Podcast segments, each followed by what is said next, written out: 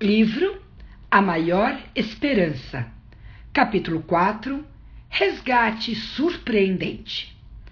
8 e 59 O voo 139 da Air France parte de Tel Aviv com destino a Paris no dia 27 de junho de 1976. Em um domingo de céu limpo e ensolarado, 228 passageiros voam a bordo de um Airbus A300. São em sua maioria israelenses e franceses, e mais pessoas de outras 20 nacionalidades, entre elas dois adolescentes brasileiros. Ao fazer uma escala em Atenas, 38 passageiros desembarcaram e outros 56 embarcam na aeronave. Devido a falhas de segurança do aeroporto, quatro terroristas conseguem passar pelos detectores de metal munidos com armas, explosivos e granadas. Eram dois palestinos e os outros dois, Wilfried e Brigitte Kuhlmann, alemães.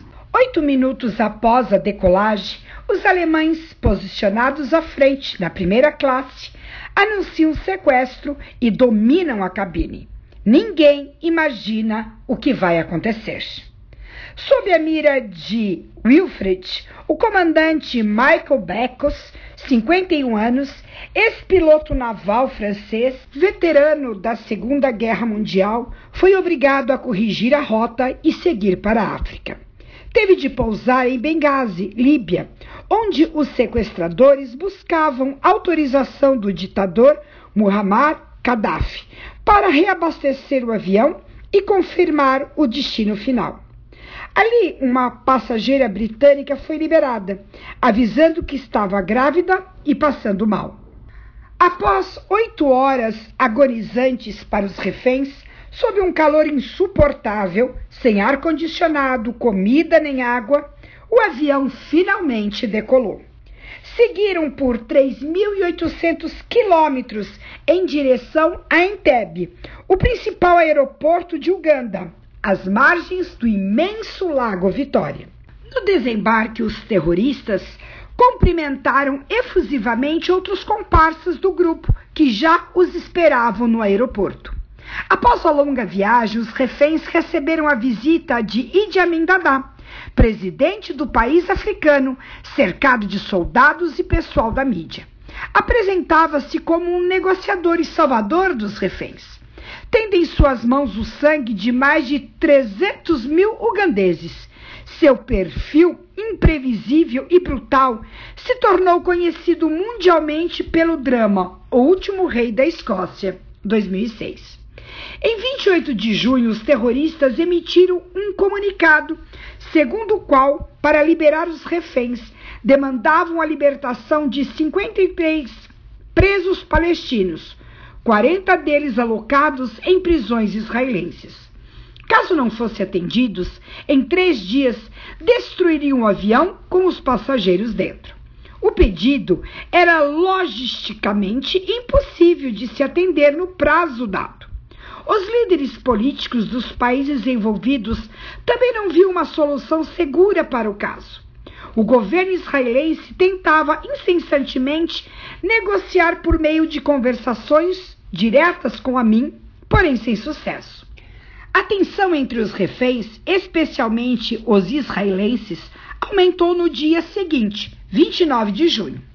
Com marretas, soldados ugandenses abriram um buraco em uma parede interna e os terroristas separaram os israelenses das pessoas de outras nacionalidades. Um dos reféns sobrevivente do Holocausto reviveu seus traumas ao ser chamado para pegar seus pertences e ir para o outro lado. Viam-se os números esverdeados gravados em seu antebraço. No dia 30 de junho, quarta-feira, os 48 passageiros identificados como não israelenses foram libertados e seguiram em voo para Paris, incluindo os dois brasileiros. A notícia dessa seleção dos reféns chocou a sociedade israelense e a opinião pública em várias partes do mundo. o risco de ocorrer um novo massacre de judeus era iminente. A colaboração de Amin com os terroristas ficou exposta. Os outros países já haviam recebido seus reféns. Um dia antes de se esgotar o prazo, as autoridades israelenses se esforçavam para conseguir mais tempo antes da decisão, até que finalmente ganharam mais três dias. Contudo, não haveria mais possibilidade de negociação e os terroristas acrescentaram uma nova demanda o pagamento de 5 milhões de dólares pela liberação do avião. Multidões enfurecidas protestavam em Israel, pedindo a troca pelos reféns. Chegaram a invadir a casa do primeiro-ministro, Rabin. Sem a plena certeza do que fazer, a decisão foi adiada, mas tinham de resolver logo. Caso contrário, dois reféns morreriam a cada hora, incluindo as crianças segundo a última mensagem vinda de Entebbe. Todas as opções estavam sobre a mesa e eram discutidas às portas fechadas. As negociações prosseguiam com a intermediação de outros países, mas não avançavam. Paralelamente, desde o primeiro dia do sequestro, os militares se preparavam para oferecer uma alternativa. Sairet Matkal a principal unidade de elite israelense, foi destacada para preparar uma ousada ação de resgate, cognominada inicialmente como Operação Thunderbolt. Nesse plano improvável, comandos israelenses deveriam voar milhares de quilômetros, passando por diversos territórios inimigos sem serem localizados por radar. Precisariam também realizar o mais difícil, pousar em Entebbe, mantendo o elemento surpresa para evitar a execução dos reféns. Caso os terroristas suspeitassem da chegada dos israelenses, matariam os reféns, como havia acontecido em um atentado recente. O ataque deveria ser noturno, mas ainda não se sabia nem mesmo se as luzes da pista de pouso estariam ligadas, detalhe fundamental para o sucesso da ação. Paraquedistas não podiam saltar sobre o Lago Vitória, infestado de crocodilos. A única opção que restava era a ida direta a Entebbe. Pouco mais de um dia antes do prazo final, os políticos não haviam tomado a decisão. Treinamentos intensivos haviam sido feitos ao longo da semana, mesmo sem os militares saberem ainda se o plano seria aprovado. Os comandos precisavam partir no máximo até às 15 horas, para chegar em tempo. Finalmente tiveram permissão do primeiro-ministro para voar, mas a confirmação da operação só chegaria via rádio durante o voo. Quatro aviões de transporte militar Hércules C-130, sendo um deles um avião hospital, decolaram com dificuldade sobrecarregados e mantendo uma baixíssima altitude de cerca de 15 metros no trecho acima do Mar Vermelho, para evitar os radares. Caso os pilotos fizessem um movimento em falso para frente de apenas 2 milímetros no controle do manche, o avião se destruiria no mar. A turbulência era intensa e os soldados passaram mal. Os quatro aviões militares eram seguidos por um Boeing 707, que deveria sobrevoar o aeroporto de Entebbe, prover comunicação em tempo real com Israel e oferecer mais serviços médicos, caso fossem necessários. Após várias horas de viagem, avistaram o aeroporto gandense. As luzes da pista ainda estavam acesas logo depois do pouso de um avião da British Airways, o último do dia, conforme o serviço de inteligência israelense havia antecipado. O primeiro, C-130, fez o pouso e parou na metade da pista. Rapidamente, soldados desceram para colocar lâmpadas móveis junto às luzes laterais, a fim de garantir que os outros três aviões militares conseguissem pousar. A rampa do primeiro C-130 se abriu e desceu por ela inusitadamente uma Mercedes preta. era idêntica à utilizada por Idi e tinha até bandeiras ugandenses. Dentro da Mercedes estava Ionatan Netandaio, conhecido como Ione, que era o chefe da unidade de elite, e outros comandos, seguidos por Land Rovers militares semelhantes às que escoltavam a mim. Após um percurso de mais de um quilômetro, iniciou-se o confronto e os reféns acordaram assustados. Com centenas de balas riscando a escuridão, os soldados israelenses conseguiram chegar ao prédio e encontrar os reféns debruçados. Os gritos e toda a comunicação eram ouvidos em tempo real, com a apreensão pela sala de comando em Israel. Durante a intensa luta e sob o fogo dos terroristas e dos soldados ugandenses, quatro soldados foram feridos. Quando os reféns estavam para ser retirados, um atirador posicionado na torre conseguiu ferir Ione gravemente. A operação durou 59 minutos. Dos 106 reféns, 102 foram resgatados com vida, incluindo o comandante e a tripulação que haviam escolhido ficar ao lado dos reféns israelenses desde a separação quatro dias antes. Infelizmente, três morreram e a idosa Deborah Bloch, que fora levada para um hospital próximo no dia anterior devido ao engasgo, não pôde ser resgatada e foi condenada por Idi Amin à morte logo depois. Os C-130 partiram e foram acompanhados pelo Boeing. Os aviões seguiram para Nairobi, Quênia, onde foram reabastecidos e dali foram para Israel. Para a tristeza de sua unidade, Ione não resistiu aos ferimentos, falecendo aos 26 anos de idade, com um longo histórico de sacrifícios pessoais em busca de um ideal. Sua liderança e empenho haviam sido elemento fundamental para a aprovação e o sucesso espetacular da operação. Tornou-se um herói nacional. Em sua homenagem, a ação passou a ser chamada Operação Jonathan.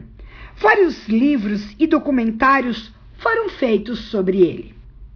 740, 4 de julho, Renovote, Israel.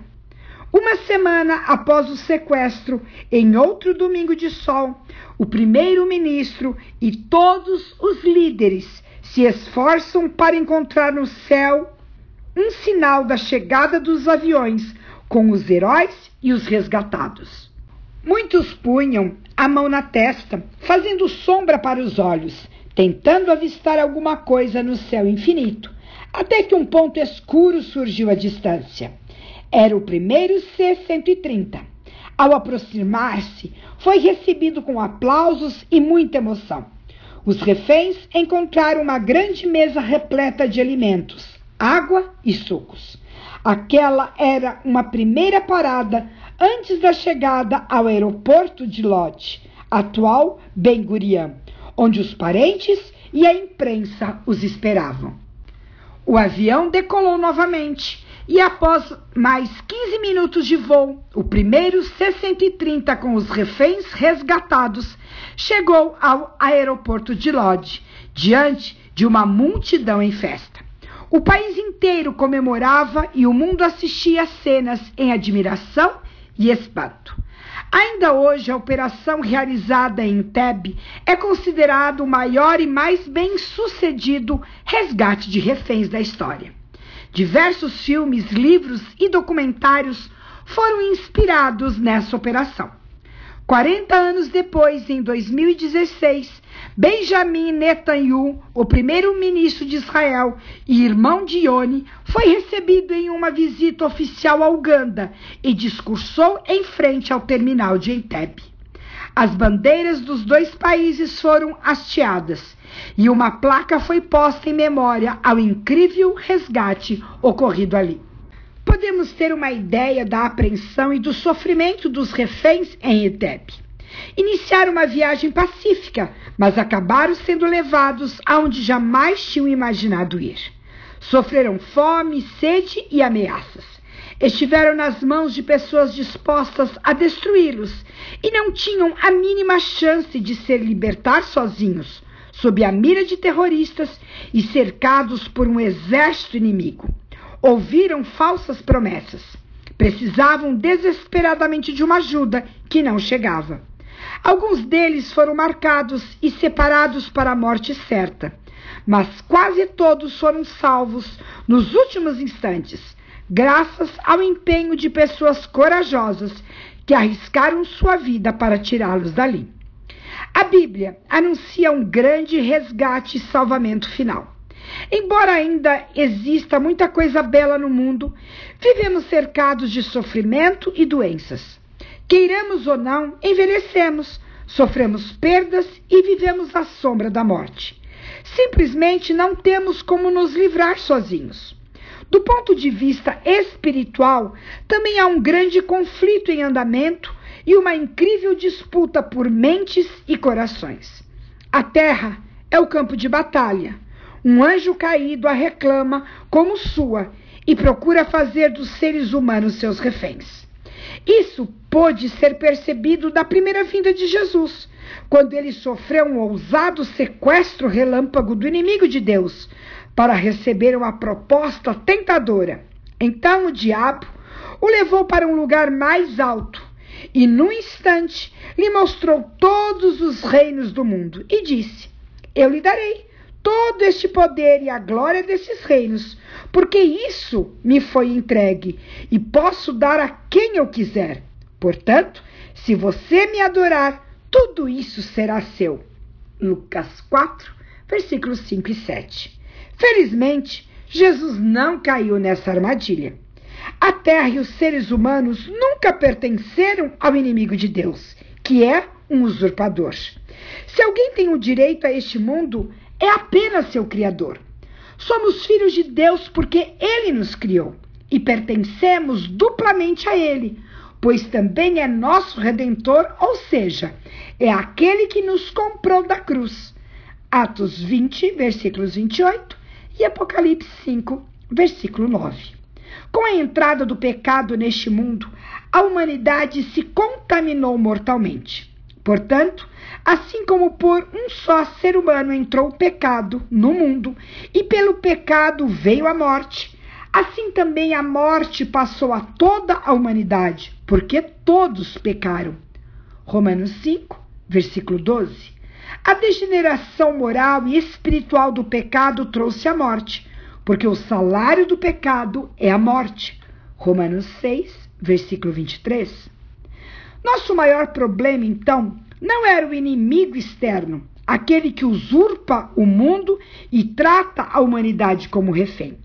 Deus sabe como lidar com ele e tem um infinito poder para neutralizá-lo. A grande questão é o pecado.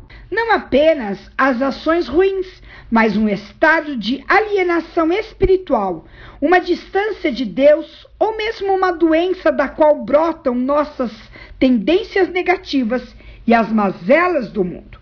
O inimigo de Deus e seus anjos caídos, que também são pecadores, às vezes manipulam nossas tendências para nos aprisionar atrás das barras do egoísmo, da mentira e dos vícios. Assim, a questão não é só Deus pagar o preço por nossa liberdade. Deus até poderia fazer isso, mas nós não iríamos querer sair do cativeiro. Para os israelitas do tempo de Moisés, não bastava Deus tirar o povo do Egito, era preciso tirar o Egito do povo. Deus os havia livrado da escuridão e queria levá-los para uma vida de liberdade. Mas o povo diversas vezes quis voltar à terra da escravidão. Foi por isso que Jesus veio a primeira vez. Por meio de sua vida, morte e ressurreição, Cristo ligou com o seríssimo problema do pecado, que está na base das dificuldades que enfrentamos hoje no mundo. E uma das maiores definições de pecado é dada pelo apóstolo João. O pecado é a transgressão da lei. 1 João 3, versículo 4. Jesus veio a primeira vez não só como resgatador, mas como o próprio resgate, o pagamento pela nossa redenção. por termos infringido a lei divina. O resgate não é pago a Satanás, pois Deus não deve nada a ele. O resgate é pago ao próprio Deus, por causa da transgressão de sua lei santa e eterna, derivada de seu caráter. Jesus assumiu essa missão e tomou sobre si a penalidade que estava reservada para nós. Por meio de seu sangue, sua vida, ele pagou o preço da nossa redenção. Pois o próprio Filho do Homem não veio para ser servido, mas para servir e dar a sua vida em resgate por muitos. Marcos 10, versículo 45. Ele deu a si mesmo em resgate por todos. 1 Timóteo 2, versículo 6. Fomos resgatados pelo precioso sangue de Cristo, como de um cordeiro sem defeito e sem mácula. Ele foi conhecido antes da fundação do mundo, mas foi manifestado nesses últimos dias em favor de vocês. 1 Pedro 1, versículo 18 e 19. Ou seja, Deus não foi pego de surpresa. Antes de precisarmos de sua salvação, ele já havia feito um plano, uma operação espetacular e inesperada. A cruz está no centro do resgate. Foi a condição essencial antes do resgate definitivo. Nela encontramos o resgate e o resgatador, o Jesus crucificado, que não é apenas uma imagem artística apagada nos museus da história. Não é um corpo magro e pálido que sucumbe diante dos fortes. Não. Aquele que tomou a cruz foi o herói definitivo da humanidade. Ele tinha todo o poder à sua disposição, mas escolheu voluntariamente carregar sobre si o peso e as consequências dos nossos pecados veio de muito longe para realizar uma operação de salvamento aqui na terra e morreu em combate. Sofreu a morte que era nossa. Foi o cordeiro, o sacrifício, o preço eterno da nossa libertação. Isaías escreveu sobre Jesus em poesia. Certamente, ele tomou sobre si as nossas enfermidades e as nossas dores levou sobre si e nós o considerávamos como aflito, ferido de Deus e oprimido. Mas ele foi transpassado por causa das nossas transgressões e esmagado por causa das nossas iniquidades. O castigo que nos traz a paz estava sobre ele, e pelas suas feridas fomos sarados. Todos nós andávamos desgarrados como ovelhas. Cada um se desviava pelo seu próprio caminho mas o Senhor fez cair sobre ele a iniquidade de todos nós, porque ele foi cortado da terra dos viventes, foi ferido por causa da transgressão do meu povo. Isaías 53, versículos de 4 a 6 e o versículo 8. Essa passagem foi escrita 700 anos antes de Cristo. Apresenta a natureza substitutiva da morte do Messias. O capítulo inteiro afirma nove vezes que seu sofrimento e morte foram pelos pecadores. Os filhos de Deus dispersos encontrariam nele uma nova esperança. Os destinados à morte enxergaram os raios do sol mais uma vez. Os tristes voltaram a sorrir, porque descobriram um novo amanhã. Em Deus encontramos nosso valor. Somos valiosos para Ele por sermos filhos do Rei. Ele nos criou. Fomos feitos à sua imagem e semelhança. Embora pais e mães humanos possam às vezes nos entristecer e decepcionar, o Pai Celestial tem maior amor que o de uma mãe e jamais nos abandona. Ainda que uma mãe rejeite seu bebê, Deus jamais rejeita ou se esquece de seus filhos. Isaías 49, versículo 15. Deus nos ama pelo nosso valor individual e não pelas coisas que temos. O amor divino é incondicional e anterior à vinda de Cristo. Deus não nos ama porque Jesus morreu pela humanidade. Pelo contrário, porque nos ama, fez tudo para nos salvar. A busca de Deus para salvar o ser humano está resumido nestas lindas palavras: porque Deus amou o mundo de tal maneira que deu seu Filho unigênito para que todo que nele crê não pereça, mas tenha vida eterna. João 3:16. O amor divino é anterior, é a mão salvadora estendida que se arrisca a ser rejeitada. E este amor incondicional não se torna fútil, barato, mas ainda mais belo e sublime por seu valor infinito. Graça é o favor imerecido do Pai. Ele nos oferece gratuitamente algo que lhe foi tão caro. É um pai pródigo que esbanja seu amor oceânico. Para alguns, chega a ser ultrajante Deus perdoar os piores dos piores, só porque eles se arrependem. Mas precisamos entender que seu perdão e sua graça são maiores do que qualquer pecado. São poderosos para limpar qualquer mancha, eliminar toda a culpa e pagar a maior dívida. Para matar nossa sede espiritual, a morte de Cristo na cruz providenciou imensas cachoeiras da graça, pois onde aumentou o pecado, aumentou mais ainda a graça. Romanos 5, versículo 20. Você consegue avaliar o quanto isso é maravilhoso? Tudo isso é muito bom, mas ainda estamos aqui. Nas grandes metrópoles, milhões esperam ônibus e metrôs lotados antes de o dia amanhecer. Soam as duas da tarde e levam vento frio no rosto à noite. Enfrentam filas nos hospitais, pagam impostos e dão um jeito de sobreviver a cada dia. Muitos estão desempregados e fazendo o possível e impossível para se manter. Porém, independentemente da realidade de cada um, todos enfrentamos doenças, sofremos perdas e todas as belas promessas da Bíblia não mudam essa realidade. A violência e as ameaças a nosso bem-estar estão por toda parte. Quando tudo isso terá um fim? De fato, as promessas de Deus falam sobre a transformação em nossa vida hoje. Ele não muda o mundo, mas atua em você, lhe dá um novo coração e um amor sobrenatural.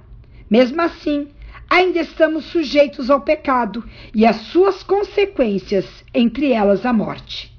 Ainda precisamos desesperadamente de um resgate, mas a boa notícia é que nem mesmo a morte será capaz de impedir que Deus reúna seus filhos. Ao consolar os cristãos, ajudando-os a lidar melhor com a perda de entes queridos, Paulo detalha o momento do grande resgate final do povo de Deus. Ele acontecerá na volta de Jesus. O apóstolo afirma: E pela palavra do Senhor, ainda lhes declaramos o seguinte: Nós, os vivos, os que ficarmos até a vinda do Senhor, de modo nenhum precederemos os que já morreram. Porque o Senhor mesmo, dada a sua palavra de ordem, ouvida a voz do arcanjo e ressoada a trombeta de Deus, descerá dos céus, e os mortos em Cristo ressuscitarão primeiro. Depois nós, os vivos, os que ficarmos, seremos arrebatados juntamente com eles entre nuvens para o encontro do Senhor nos ares, e assim estaremos para sempre com o Senhor. 1 Tessalonicenses 4, versículos 15 ao 17. Jesus virá para nos resgatar nas nuvens do céu. A vitória sobre a morte ocorrerá somente quando ele voltar. Em Mateus e Marcos já lemos que Cristo virá com milhões de anjos que tocarão trombetas para reunir os filhos de Deus em todo o mundo. Paulo dá mais detalhes de como essa reunião ocorrerá.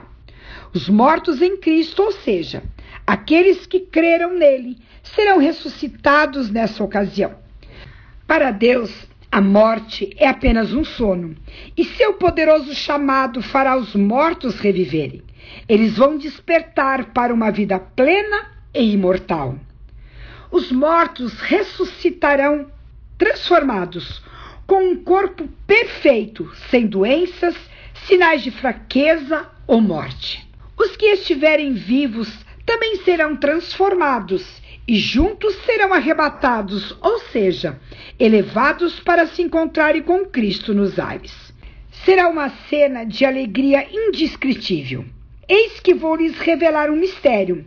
Nem todos dormiremos, mas seremos transformados no momento, num abrir e fechar de olhos, ao ressoar da última trombeta. A trombeta soará, os mortos ressuscitarão incorruptíveis e nós seremos transformados. 1 Coríntios 15, versículos 51 e 52.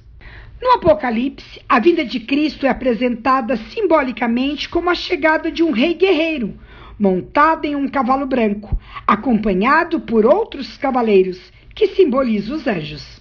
Viu o céu aberto e eis um cavalo branco. O seu cavaleiro se chama Fiel e Verdadeiro e julga e combate com justiça. Os exércitos do céu seguiam, montados em cavalos brancos e vestidos de linho finíssimo, branco e puro. No seu manto e na sua coxa está escrito o nome: Rei dos Reis e Senhor dos Senhores. Apocalipse 19, versículos 11, 14 e o 16. Ele é o Rei, o Salvador, o vencedor sobre o pecado e a morte. Ele é o primeiro e o último e aquele que vive. Estive morto, diz ele, mas eis que estou vivo para todo o sempre e tenho as chaves da morte. Apocalipse 1, versículos 17 e 18. Ele arrancará os prisioneiros das garras da sepultura, porque já saiu dali. Todos ressuscitarão um dia, porém com destinos diferentes. Não fiquem maravilhados com isso, porque vem a hora em que todos os que se acham nos túmulos ouvirão a voz de Deus e sairão. Os que tiverem feito bem para a ressurreição da vida e os que tiverem praticado mal para a ressurreição do juízo. João 5, 28 e 29. Quando se levantar o grande príncipe, o defensor dos filhos de Deus, muitos dos que dormem no pó da terra ressuscitarão, uns para a vida eterna, outros para a vergonha e horror eterno. Daniel 12, versículos 1 e 2. Cristo virá para devolver a vida àqueles que tiverem aceito seu amor e seu sacrifício na cruz. Virá para resgatar seus filhos marcados para morrer. Apocalipse 13, versículo 15. Na hora de maior perigo, as nuvens começam a enrolar-se como um pergaminho, e eis ali o brilhante e claro sinal do Filho do Homem. Os filhos de Deus sabem o que essa nuvem significa. Ouvem-se sons musicais, e à medida que se aproximam, abrem-se as sepulturas e os mortos são ressuscitados. Então surge logo no Oriente uma pequena nuvem negra, aproximadamente da metade do tamanho da mão de um homem. É a nuvem que rodeia o Salvador e que, à distância, parece estar envolta em trevas. O povo de Deus sabe ser este o sinal do Filho do Homem. Em solene silêncio, fitam-na enquanto se aproxima da terra, mais e mais brilhante e gloriosa, até se tornar grande nuvem branca, mostrando na base uma glória semelhante ao fogo consumidor e encimada pelo arco-íris do concerto. Jesus na nuvem avança como poderoso vencedor. A terra e os céus se abalarão com a chegada do Rei dos Reis. O céu recolheu-se como um pergaminho quando se enrola. Então, todos os montes e ilhas foram movidos do seu lugar. Apocalipse 6, versículo 14. Diante desse cenário de comoção de toda a natureza, aqueles que rejeitaram a Cristo, pessoas de todas as classes, percebem que ele está vindo os reis da terra, os grandes, os comandantes, os ricos, os poderosos e todo escravo e todo livre se esconderão nas cavernas e nos penhascos dos montes. E disseram aos montes e rochedos: Caiam sobre nós e nos escondam da face daquele que está sentado no trono e da ira do cordeiro. Porque chegou o grande dia da ira deles e quem pode subsistir? Apocalipse 6, versículos de 15 a 17. Imagine essas cenas.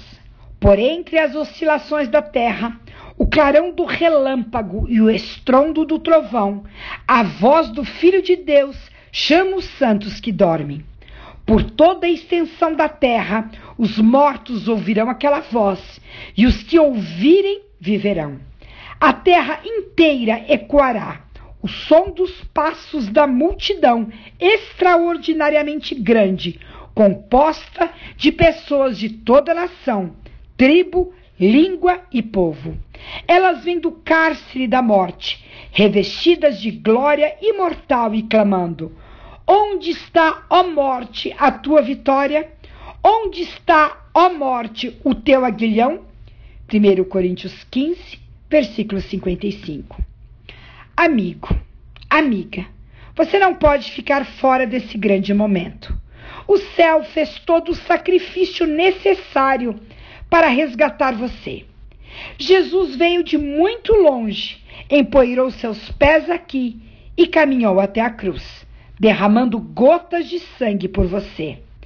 Antes que o mundo existisse, ele criou essa grande operação de resgate, o plano da salvação para redimir você. Seu maior plano é vir novamente para buscar todos os seus filhos e filhas. Qual é sua decisão? Vai ignorar? Vai pagar para ver? Abra seu coração agora para o chamado de Deus. Não deixe para amanhã. Perceba o estado do nosso mundo e para onde ele está caminhando. Já ouvimos os passos de um Deus que se aproxima. Tome sua decisão. Crê em Deus e em Jesus, mesmo que você não tenha fé. Tudo pode ser novo, diferente a escuridão terá fim. Raiará um novo amanhecer. Que você possa dizer com todos os que forem salvos naquele grande dia: Eis que é o nosso Deus, em quem esperávamos, e ele nos salvará. Este é o Senhor, a quem aguardávamos. Na sua salvação exultaremos e nos alegraremos. Isaías 25, versículo 9. Chega mais perto. Quando o ser humano nasce, ele não tem nenhum bem material, nem mesmo sabe andar, falar ou se cuidar. Não sabe absolutamente nada e depende dos pais ou responsáveis para tudo, não é mesmo? Quando a morte chega, também não levamos nada. Tudo o que adquirimos na vida acaba nas mãos de outras pessoas e um dia tudo será destruído. Então pergunto a você: será que vale a pena passar a vida correndo como um louco, sem ter tempo para o que realmente importa? Vamos mudar essa situação? Siga o que a Bíblia diz. Busque a Deus e seu reino em primeiro lugar. Mateus 6, versículo 33. Se você fizer isso, notará quantas coisas maravilhosas ocorrerão em sua vida. Fim do capítulo 4.